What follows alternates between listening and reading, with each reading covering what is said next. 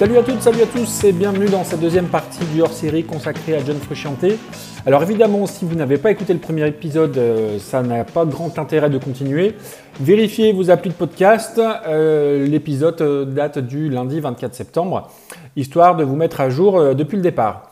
Alors à la fin du premier volet, je laissais un John Frusciante qui semblait guéri de ses démons et de ses addictions après une grosse cure de, désintox. Et avant d'évoquer un peu plus en détail sa rédemption, et surtout après avoir réécouté le premier volet, je m'aperçois que j'ai au final assez peu parlé de musique et plus particulièrement de guitare. Alors concernant sa musique et sa, musique solo, je vais en parler plus, concrètement tout à l'heure, mais je voulais m'arrêter un petit peu euh, sur le guitariste qui est John Frusciante.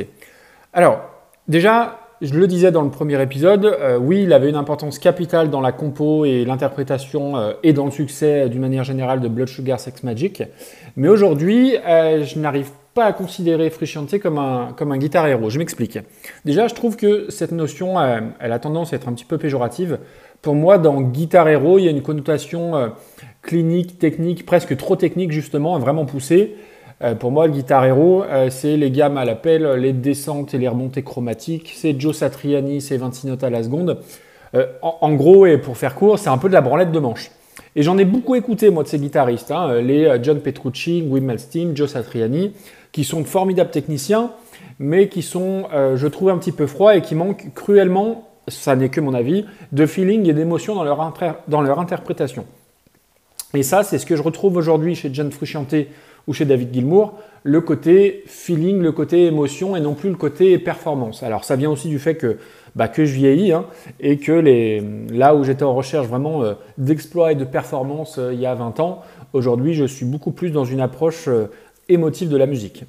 Et l'autre raison pour laquelle je ne conçois pas John Frusciante comme un guitar héros, c'est qu'à mes yeux, et à force d'écouter ses albums solo, c'est davantage un artiste complet, bien plus qu'un extraordinaire guitariste. Alors oui, c'est un super gratteux avec les Red Hot, il a un son vraiment euh, très reconnaissable, avec sa Stratocaster, donc portée euh, très très basse, avec un jeu euh, vraiment très instinctif, avec toujours quelques petites erreurs, quelques petits pas en live, mais qui donne un jeu au final viscéral et une couleur très, très identifiable à, son jeu. Et cette couleur-là, on en reparlera, on en reparlera plus tard.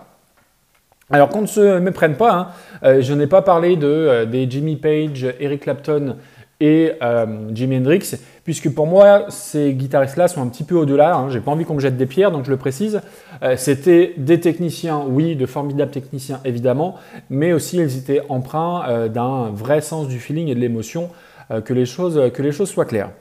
Euh, donc on va revenir en cette fin d'année 1997 où donc on retrouve euh, bah, un bonhomme débarrassé de ses addictions tout simplement.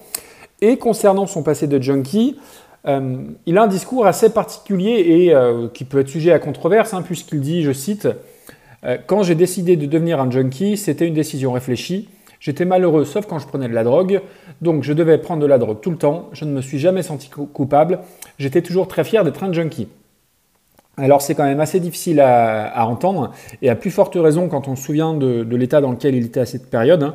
Euh, je vous laisse euh, retourner à cette vidéo euh, captée par cette interview captée par une télé hollandaise, où il est clairement cadavérique. mais là, on le retrouve à l'aube de ses 30 ans, guéri, avec une vie évidemment beaucoup plus saine, et qui apparaît comme une renaissance, une vraie résurrection, tant il a eu un pied et quatre, orteils et demi dans, dans la tombe. Pour rappel, hein, grève de peau sur les bras, euh, il a perdu toutes ses dents donc avant, ses 30 ans, et la légende dit qu'il lui resterait à cette période-là, avant la désintox, qu'une quantité infime de sang qui ne serait pas contaminée par les drogues. Mais euh, bah, il s'en est sorti, et c'est dans ce sens-là que l'épisode s'appelle Le Phénix de Santa Monica. Et donc pendant ce temps-là, pendant qu'il était en réhab, bah, ses anciens collègues l'ont remplacé, hein, forcément, et ils l'ont remplacé par Dave Navarro, guitariste euh, un peu plus connu pour ses piercings, ses tatouages et son mariage avec Carmen Electra que par son jeu de guitare. Alors j'exagère un petit peu parce que je ne suis pas forcément très objectif, mais je trouve moi qui peine à tenir la comparaison. Pourtant j'aime beaucoup l'album sorti avec Dave Navarro, hein, One Minute en 95. Alors un album qui est très axé rock, très axé metal même, avec vraiment des parties de guitare très abrasives. Ce à quoi euh, John Frusciante s'était refusé jusque-là sur les, précédents albums du groupe. Mais clairement, euh, One Hot Minute, c'est un, album à avoir. Hein. Euh, les Aeroplane, My Friends, Coffee Shop, Walkabout ou autres sont vraiment d'excellents titres. Donc il n'y a pas de problème, vous pouvez, vous pouvez. Pardon. donc, et puis la légende, ça, fait partie des histoires que j'aime bien. quand, en fait, quand John Frusciante sort des intox, il n'a plus de guitare, il ne sait plus trop jouer, on va dire qu'il a, qu'il a pas mal perdu. Et la légende raconte que ce serait vers Dave Navarro vers qui il se serait tourné, et Dave Navarro lui aurait donné une guitare, alors une Les Paul, donc qui est une marque, une sorte de guitare, pour permettre à Frusciante bah, de remettre le pied à l'étrier, si je puis dire. Alors, il n'y a pas de preuve de tout cela, hein, mais euh, on trouve pas mal de sites qui racontent cette anecdote-là. Et donc, euh, tout ça nous amène à 1998, où euh, le groupe, les Red Hot Chili Peppers, ont pas mal de divergences de vues avec Dave Navarro. notamment, je pense, eux avaient un background beaucoup plus funk rock, là où Dave Navarro a un background beaucoup plus metal. Et du coup, on assiste à l'éviction de Dave Navarro et on assiste au retour du fils prodigue avec à la clé l'album Californication en 1999 et ses 15 millions de ventes.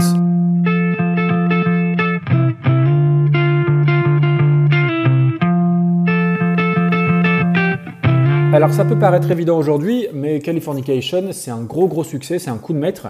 Tout le disque est absolument excellent.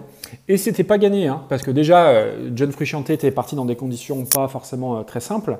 Et ensuite, euh, il n'avait pas franchement pratiqué la guitare pendant ses années de junkie.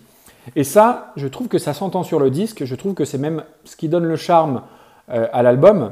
Euh, on sent un, guitariste fragile, par moments hésitant, et notamment sur un titre comme Scar Tissue, où on entend tout à fait ces fêlures sur ces petites arabesques de guitare et ce son de guitare toujours très reconnaissable, cette couleur que, j'évoquais tout à l'heure. Voilà, on sent, on sent la fragilité là-dedans. Et d'ailleurs, le clip du single, Scar Tissue, en est le symbole parfait où on voit euh, le, groupe qui est dans une Cadillac sur une longue route euh, américaine et on voit John Frusciante qui joue la guitare sur une guitare dont le manche est complètement cassé. Je trouve que c'est une belle image de, son jeu de guitare à ce moment-là.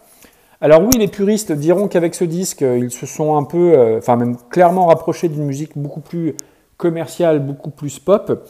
Certainement. Après, ça n'enlève rien à la qualité des morceaux. Scar Tissue, Californication, Parallel Universe, Road Tripping, This Velvet Glove. Il n'y a que des tubes potentiels. Honnêtement, sur les 17, 16 euh, ou 17 titres, il n'y a rien acheté. C'est le genre d'album qu'on a tous eu à un moment donné à la maison, avec sa pochette qui est très reconnaissable. Et pour ma part, il est clairement dans un top, euh, allez, on va dire top 30. Et c'est un disque que j'écoute toujours avec autant de plaisir. À partir de là, et j'imagine que ça faisait partie du deal concernant son retour dans le groupe, euh, Frusciante va vraiment laisser éclater sa créativité dans ses albums solo, parallèlement à sa carrière de guitariste dans, les Red Hot Chili Peppers. Euh, durant les tournées avec le groupe, il compose euh, son troisième album solo, donc qui s'appelle To Record Only Water for 10 Days. Et là, on, on, voit clairement un fossé entre cet album et le précédent, qui s'appelait donc Smiles from the Streets You Hold. D'ailleurs, ce second album, John Frusciante l'a fait retirer des bacs, et euh, ce qui le rend euh, presque collector, parce qu'il est vraiment très très compliqué à trouver aujourd'hui. Euh, et si ce troisième album n'est pas parfait, on sent un artiste et un musicien qui va quand même beaucoup mieux mentalement. D'ailleurs, il s'agit de sa première incursion dans la musique électronique, voire la synth pop ou la new wave sur certains titres. On reparlera plus tard du goût de John Frusciante pour cette musique électronique, mais il y a quelques morceaux qui ne sont pas à négliger sur cet album, dont l'instrumental est euh, presque minimaliste, Murderers.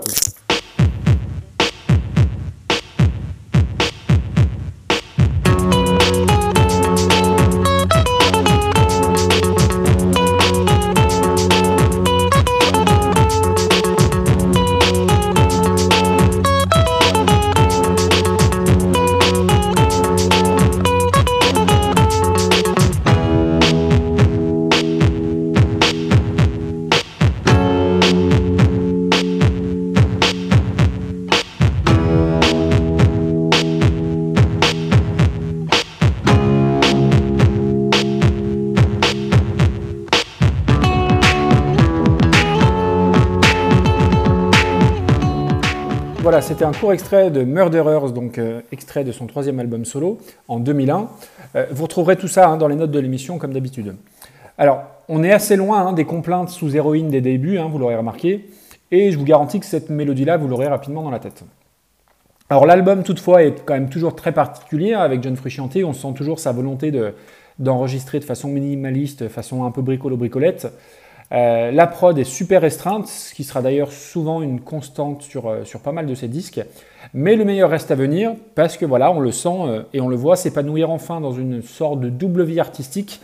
D'un côté, les stades, les albums vendus par palette entière avec les Red Hot, ce qui sera encore pour, le cas pour By the Way en 2002. Et d'un autre côté, la possibilité de s'éclater et de laisser libre cours à, sa créativité de son côté.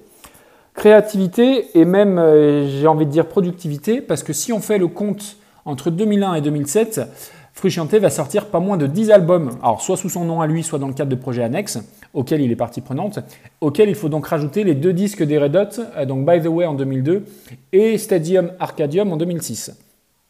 Petite parenthèse sur Stadium Arcadium, qui est un album assez décrié à juste titre, hein, mais qui est quand même sauvé, je trouve, par le travail de Frusciante, qui, euh, que ce soit sur les solides guitares qui sont absolument dingues, et qui pour le coup maintenant sont improvisés, là où avant ils étaient écrits, euh, mais aussi son job sur les chœurs et sur toute la partie des harmonisations vocales, parce que c'est lui qui, s'en occupe. Et quand on réécoute l'album en se focalisant sur son jeu de guitare et sur les chœurs, je trouve que le disque a une autre saveur, faites le test. Quand bien même, hein, il y a pas mal de titres qui font un, peu remplissage. Crois qu'il y a 28 titres, c'est un double album. Je pense que l'album aurait mérité à être coupé un petit peu de, moins la moitié des titres. Voilà, parenthèse refermée sur, euh, sur les Red Hot. Et donc là, on arrive au cœur de l'épisode la raison pour laquelle ce hors-série existe, à savoir cette période dorée où son génie transpire littéralement sur ses albums solo. Alors son génie, pas seulement, c'est aussi sa sincérité, je trouve, puisque euh, dans les choses qu'on reproche parfois au Red Hot Chili Peppers, c'est ce côté un peu facile, euh, recherche de la mélodie facile, d'user les mêmes grosses ficelles.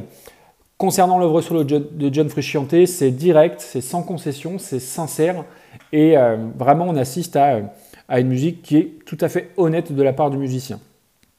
Donc on arrive en 2004, il se réunit avec deux amis, donc Joe Lally qui fait partie du groupe euh, Fugazi, et euh, aussi avec un petit jeune de 25 ans, un guitariste qui s'appelle Josh Klinghoffer. Retenez bien ce nom parce qu'on va en reparler plus tard. Et ensemble, ils montent une sorte de super groupe qui, s'appellera Ataxia et qui donnera naissance à, deux petits EP de rock un peu expérimental, mais avec de vrais moments de bravoure et de grâce.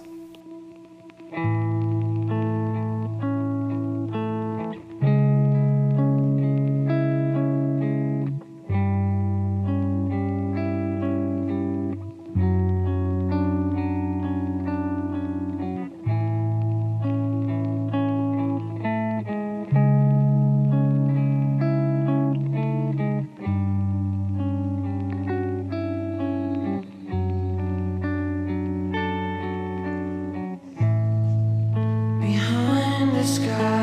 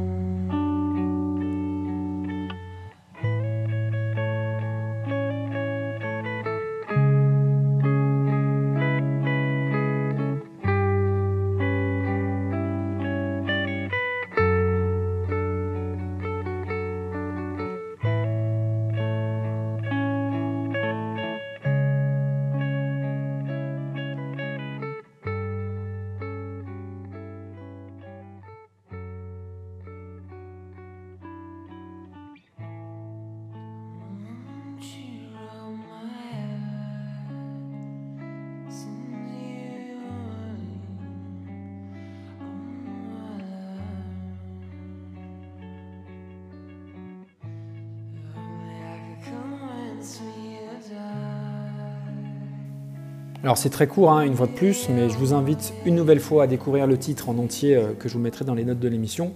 Euh, il y a un vrai côté The Cure, je trouve, dans le côté très froid, très lugubre. On le sait, hein, John Frusciante, il est inspiré par euh, beaucoup de styles différents, et on le sait très fan de Robert Smith. Donc je pense que tout ça a une cohérence.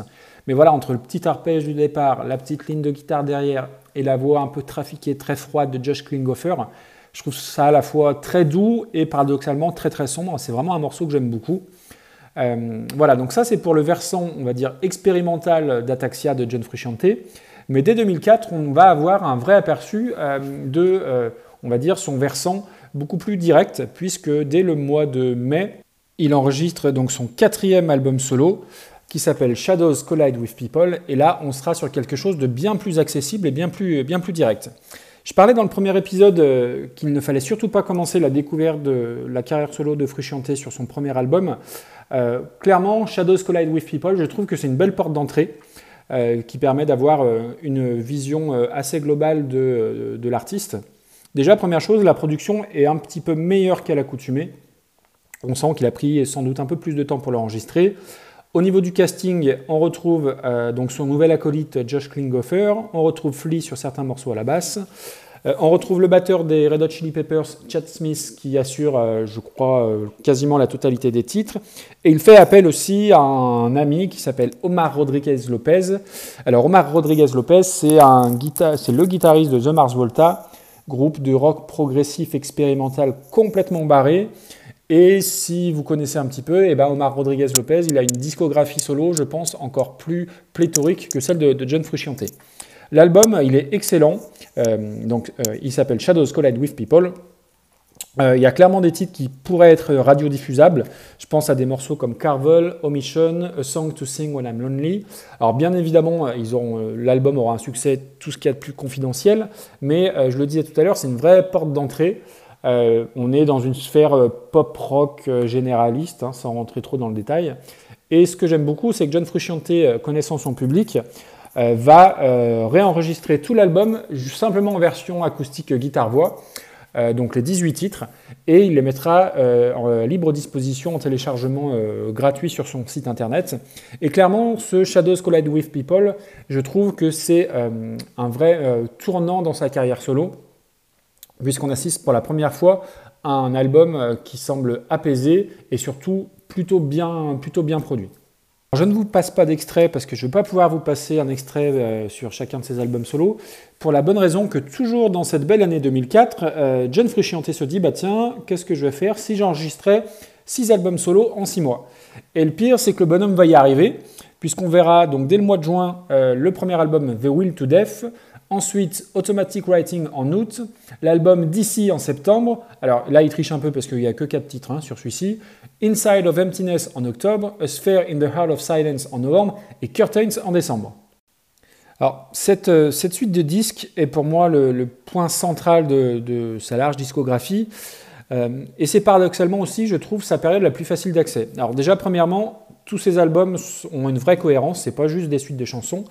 Euh, il y a une vraie uniformité sur chaque disque avec une personnalité qui leur est propre.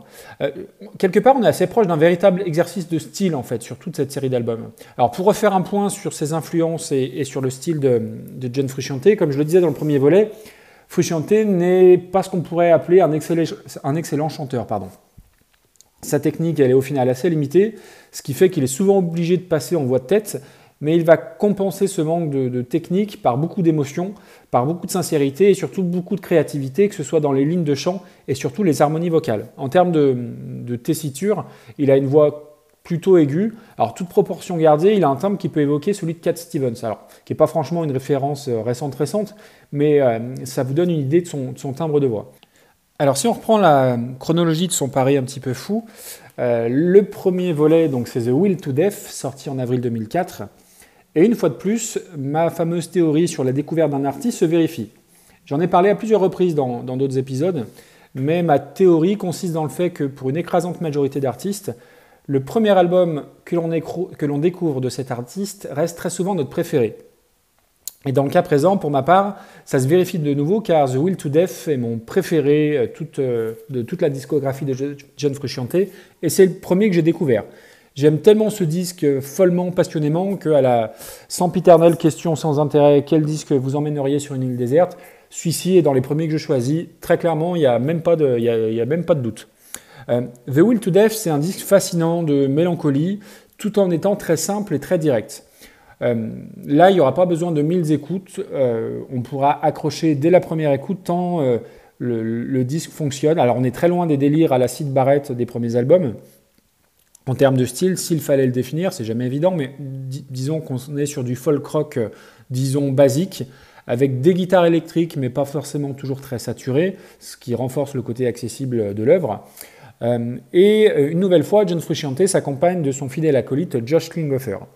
Encore une fois, là aussi, la production elle est brute, elle est simple, mais sans commune mesure avec les albums des débuts, ce que j'aime beaucoup dans sa façon d'enregistrer, c'est le côté très simple et le fait qu'on entend parfaitement tous les instruments. en couches successives, on a vraiment, il n'y a rien qui est noyé sous des tonnes d'arrangements. par moment, on arrive presque à entendre le frottement des doigts ou du médiator sur les cordes, et ça, c'est vraiment quelque chose de typique chez Frusciante que j'adore. Et cerise sur le gâteau, il attache de l'importance à la, je crois que ça s'appelle comme ça, à la spatialisation des voix, euh, enfin des voix et des instruments, c'est-à-dire que sur certains morceaux, on va avoir la ligne de guitare à gauche et la voix à droite, ce qui permettra euh, presque de, de chanter par-dessus ou d'improviser si on est un petit peu euh, musicien. je trouve que cette technique se perd un petit peu et c'est dommage. Et voilà, on va en avoir la démo tout de suite. Je vous passe un extrait du fabuleux morceau qui donne son nom à l'album, The Will to Death.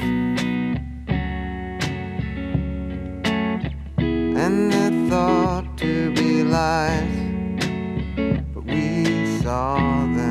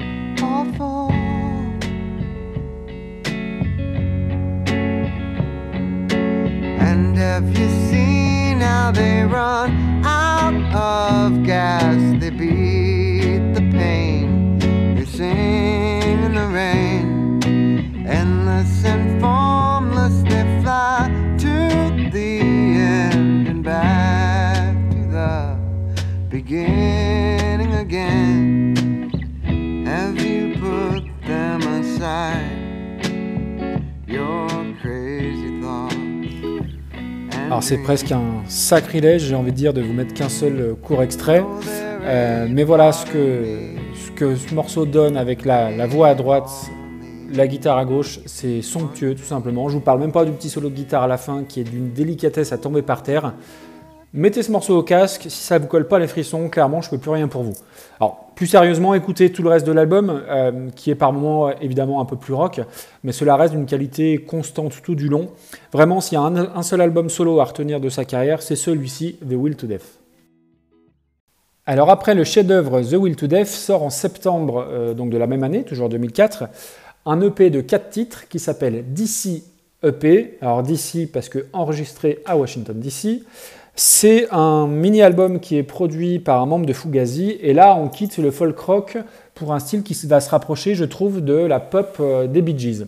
Alors attention, les Bee Gees ont eu deux périodes, la période euh, disco boule à facettes, mais avant celle-ci, ils ont eu une période pop classieuse, super mélodique, et c'est plus de ce genre-là euh, dont, on va, dont on va parler avec ce, ce mini-album. D'ailleurs, John Frusciante au chant avec les Red Hot euh, reprenait souvent How Deep Is Your Love des Bee Gees en concert. Encore une fois, c'est tout simple, mais euh, le petit album fonctionne parfaitement. Euh, c'est super efficace, c'est super classieux et surtout, on va retrouver ce son de guitare très caractéristique, cette couleur vraiment typique au jeu de, de John Frusciante.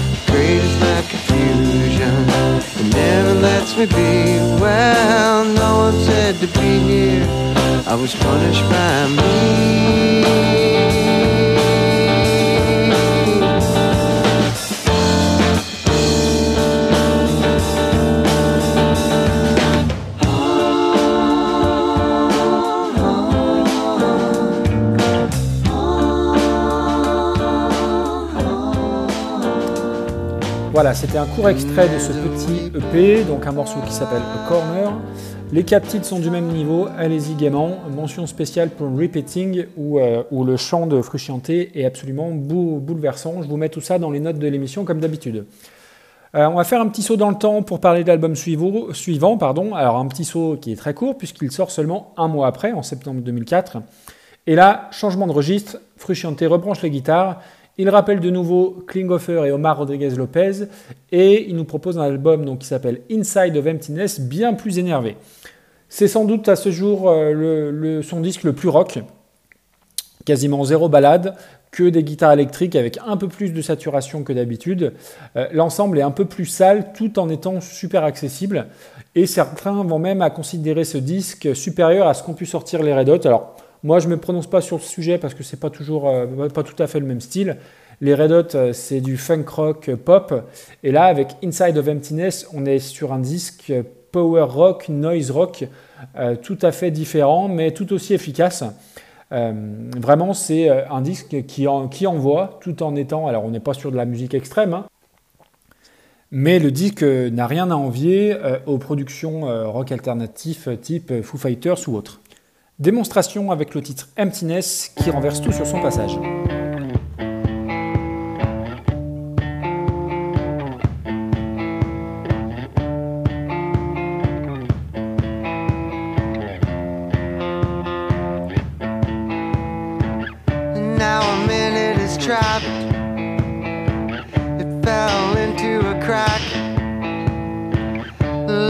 tries leading the way, and then foresight comes. I've lost my sense of it all. The feelings I can't resolve. Circumstances outside convention, and you know I tried to be part of life.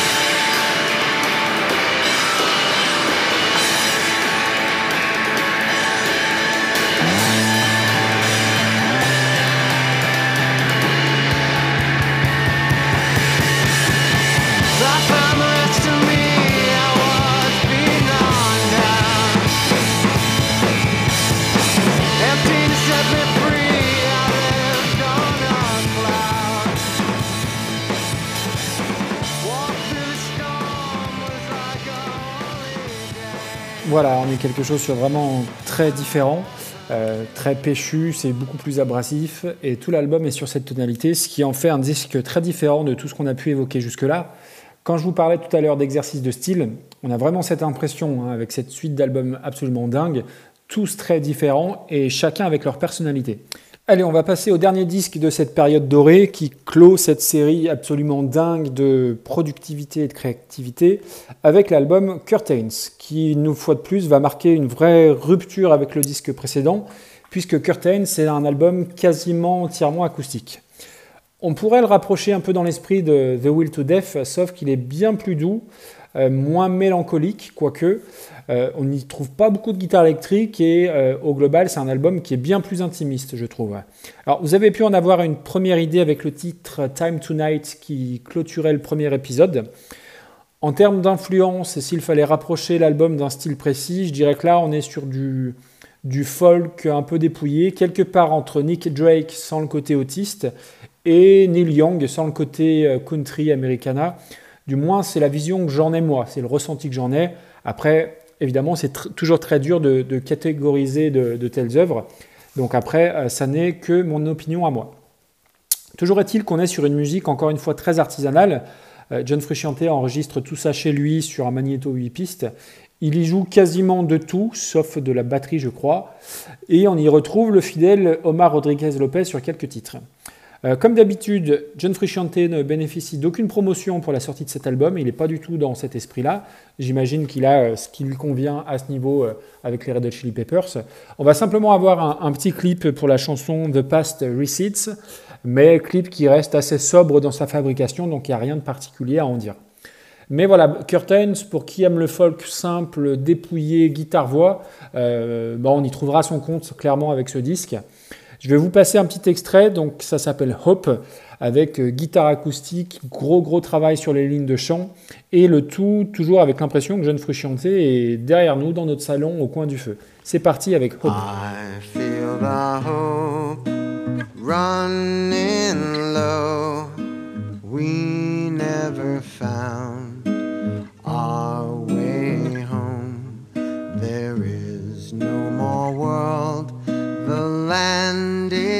gone. Water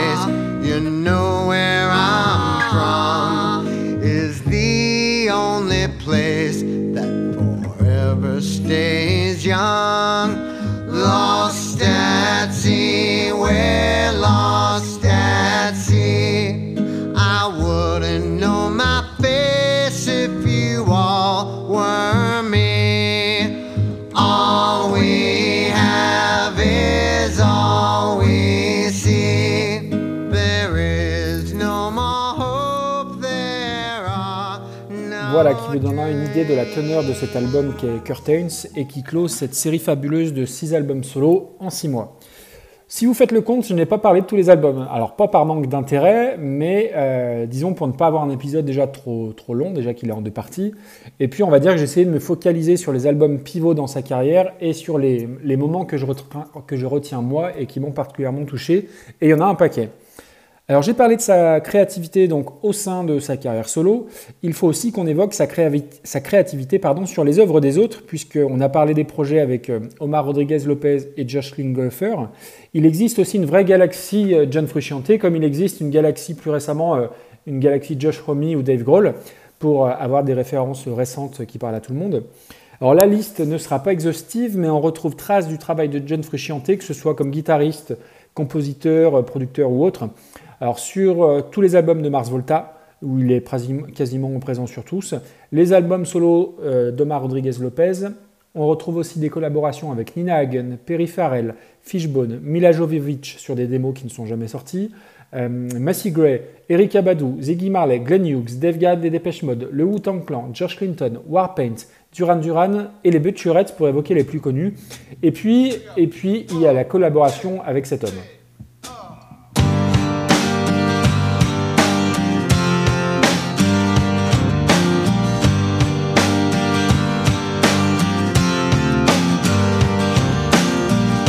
I wanna live, I wanna give.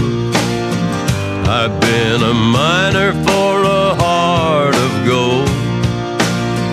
It's these expressions I never give that keeps me searching for a heart of gold. And I'm getting old. It keeps me searching for a heart of gold. And I'm getting old.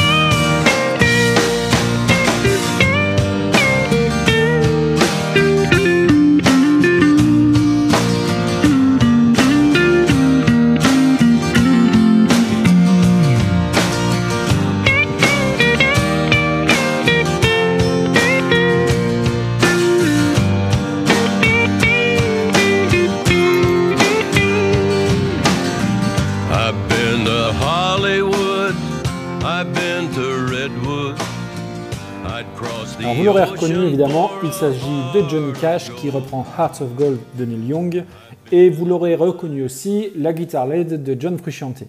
Même sans le savoir, je trouve qu'on la reconnaît facilement cette guitare euh, puisqu'on retrouve ce son, cette fameuse couleur que j'ai évoquée à plusieurs reprises et qui transcende le titre en plus de la voix absolument dingue de Johnny Cash.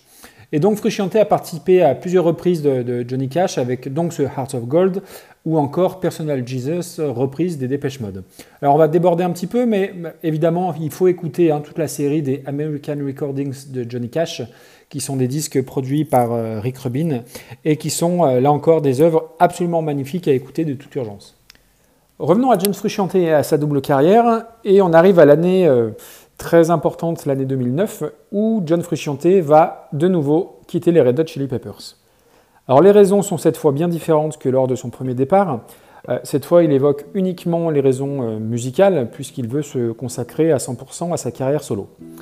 Le reste du groupe, euh, bah, voulant continuer l'aventure, va se tourner vers celui qui les accompagnait en live depuis pas mal de temps comme guitariste additionnel, claviériste et occasionnellement chanteur, à savoir le fameux Josh Klinghoffer, ami, comparse, acolyte et collaborateur de John Frusciante depuis pas mal de temps.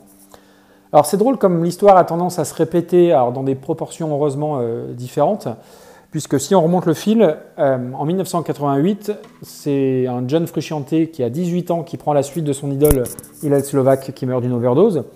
Et 20 ans plus tard, quand lui décide de s'en aller du groupe, c'est son ami, lui aussi bien plus jeune que lui, qui va prendre sa place. Alors, ça fait partie de ces légendes toujours intéressantes de l'histoire du rock. Alors, j'en sais absolument rien, mais, j'aime bien penser que John Frusciante va adouber Klinghoffer en tant que guitariste et successeur au sein des Red Hot, parce que je me dis qu'il est peut-être conscient que euh, leur euh, collaboration solo ne euh, va pas faire gagner à Klinghoffer énormément d'argent et que quelque part ça lui laisserait l'occasion de goûter au succès, au concert et à l'argent qui va avec. J'aime bien cette idée-là, c'est peut-être absolument pas comme ça que ça s'est passé, mais euh, voilà, c'est une histoire qui me plaît, donc je m'arrange un petit peu avec la réalité pour une fois. Pendant ce temps, John Frusciante va sortir son dixième album studio, qui est enregistré entre 2006 et 2008, mais qui ne va sortir qu'en janvier 2009. Et cet album marque l'aboutissement presque final de la carrière solo de, John Frusciante. Alors oui, il a fait d'autres albums ensuite, mais j'ai presque envie de dire que c'est son dernier album de musique, non pas traditionnel, mais on va dire conventionnel. Ensuite, il va s'engouffrer dans la musique 100% électronique et tous ces albums électro vont pour le coup me laisser clairement sur le côté de la route. J'aime à considérer donc ce, fameux dixième album comme le Graal de, sa carrière, une sorte d'apogée guitaristique. Cet, cet album s'appelle The Empyrean et est, aux surprises, très différent de tout ce qu'on a pu entendre jusque-là de sa part. C'est un album très différent déjà parce qu'il s'agit d'un concept album, avec donc une trame commune aux morceaux, des ambiances qui reviennent et des thèmes musicaux qu'on retrouve d'un bout à l'autre du disque. Ça n'est pas forcément le plus facile d'accès car euh, pour le coup il y a pas mal d'arrangements. Euh, c'est sans doute d'ailleurs son disque le plus, produit. Alors est-ce que c'est une bonne ou une mauvaise chose à chacun de se faire sa propre idée? Mais disons que voilà, c'est pas l'album idéal pour découvrir euh, l'univers de John Frusciante. Alors quand bien même c'est un album concept, on va y retrouver une reprise Song to the Siren, qui est une chanson de, donc, de Tim Buckley, père de Jeff Buckley. On va retrouver aussi quelques invités, parmi lesquels Josh Klinghoffer évidemment, et de façon plus surprenante, Johnny Marr, guitariste mythique des non moins mythiques Smiths, et qui va faire tournoyer sa guitare sur certains titres. Alors l'album propose une atmosphère absolument dingue, parfois froide, parfois nuageuse, presque brumeuse, avec de temps en temps quelques rayons de soleil que l'on prend comme ça, comme des, comme des moments euh, euh, d'éblouissement, des moments de grâce. Toute l'écoute en soi est une expérience, écoutez ça au casque, euh, avec comme souvent beaucoup de références à des artistes qui, l'ont inspiré. Alors on peut penser parfois à Tom Waits sur certains titres, quand d'autres vont évoquer un petit peu David Gilmour des Pink Floyd. Faut d'ailleurs que je m'arrête sur un titre, alors celui que vous écoutez actuellement en fond sonore, et qui ouvre le disque, qui s'appelle Before the Beginning. C'est un titre instrumental qui est absolument sensationnel. Alors il fait 9 minutes et il va parfois invoquer le fantôme des Pink Floyd, période Shine on You Crazy Diamond, mais qui va aussi et surtout sonner comme un formidable hommage au groupe Funkadelic, donc groupe de funk des années 70, et de son formidable guitariste Eddie Hazel. Ce Before the Beginning sonne comme une superbe lecture de leur titre Maggot's Brain, titre mythique du groupe. Là aussi, je vous mettrai dans les notes de l'émission pour ceux qui ne connaissent pas. J'insiste, mais ce titre inaugural justifie quasiment à lui seul l'écoute, voire l'achat du disque. Et même s'il est instrumental, entre l'ambiance douce et feutrée, les parties de guitare qui sont quasiment aquatiques par moment, là on est vraiment sur quasiment de la magie pure. Alors le reste de l'album a son lot de grands moments, on sent vraiment un musicien qui est à l'apogée de son œuvre avec beaucoup beaucoup de sensibilité et cette touche je ne sais quoi, est-ce que c'est du génie, je ne sais pas, qui, qui rend ce disque là encore bien différent et clairement à part. On arrive à la fin de ce hors-série. Alors, on a évoqué son, parcours, ses collaborations, ses succès, ses échecs. Et je sais ce que vous êtes peut-être en train de vous dire. Vous vous dites pourquoi lui, pourquoi John Frusciante? C'est pas le seul musicien qui s'est un peu brûlé les ailes avec la drogue. C'est pas le seul artiste à avoir fait une désintox et à être revenu sur le devant de la scène. Alors non, effectivement, vous avez raison, ça n'est pas le seul. Mais c'est vraiment l'entièreté de son parcours, moi, qui me fascine. Se dire qu'à 19 ans, il devient une rockstar, là où ses amis du, même groupe, ils ont 12 ans de plus que lui, et qui sont, pour le coup, bien plus enclins à encaisser le succès. Lui, du haut de son génie et de ses 20 ans, il ne va pas, il va pas savoir le gérer du tout. Il va s'engouffrer dans les drogues. À ce sujet, je ne peux pas m'empêcher d'en vouloir un peu aux membres du groupe, à cette période. Ils étaient plus âgés, ils auraient dû prendre soin de lui davantage. C'est un petit peu ce que je me dis. Alors évidemment, oui, tous étaient aussi camés que lui, donc vous me direz, donc clairement pas, pas évident. Mais je trouve qu'il en est un petit peu de leur responsabilité. Alors oui, plein d'autres artistes sont tombés dans la drogue. Ils sont plusieurs à ne pas avoir supporté le succès. On peut penser à Kurt Cobain qui s'est flingué en partie à cause de ça, mais combien sont revenus de cette façon-là? Après avoir plus que flirté avec la mort, euh, revenir sur le devant de la scène avec le groupe qui t'a fait connaître, mais aussi le groupe qui t'a fait plonger, il faut être clair, connaître le succès planétaire avec Californication après avoir passé 5 euh, ans euh, comme un junkie reclus dans ta villa, tout en menant ensuite une carrière solo brillante, foisonnante, sans la moindre promotion, sans le moindre succès d'estime, enfin le moindre succès commercial, je dirais, ben là, j'en vois pas des masses des artistes de, cette trempe-là. Du moins, pas avec un aussi grand écart entre ce qu'il faisait avec les Red Hot Chili Peppers et sa carrière solo, où vous l'avez euh, vu avec moi, euh, elle est très différente de, ce que le groupe a pu, euh, a pu fournir. Voilà, voilà pourquoi je voulais faire un épisode sur, sur ce type-là. Alors, on arrive au bout. C'était donc ma vision sur la carrière solo de John Frusciante. J'espère sincèrement que vous en retirez quelque chose, car pour ne rien vous cacher, que ce soit en termes de temps ou même émotionnellement, ces deux épisodes-là m'ont demandé beaucoup, euh, beaucoup, beaucoup, mais bon, c'est un artiste qui est fantastique, c'est cet incroyable phénix mérite bien qu'on s'y attarde longuement. Euh, donc je vais vous dire au revoir, je vais vous laisser donc avec un, un, titre de ce fameux dixième album, à écouter au casque de préférence, je le rappelle, un titre aérien presque, qui vient presque de l'au-delà puisqu'il s'appelle Heaven. Bonne écoute, à bientôt et longue vie au phénix de Santa Monica.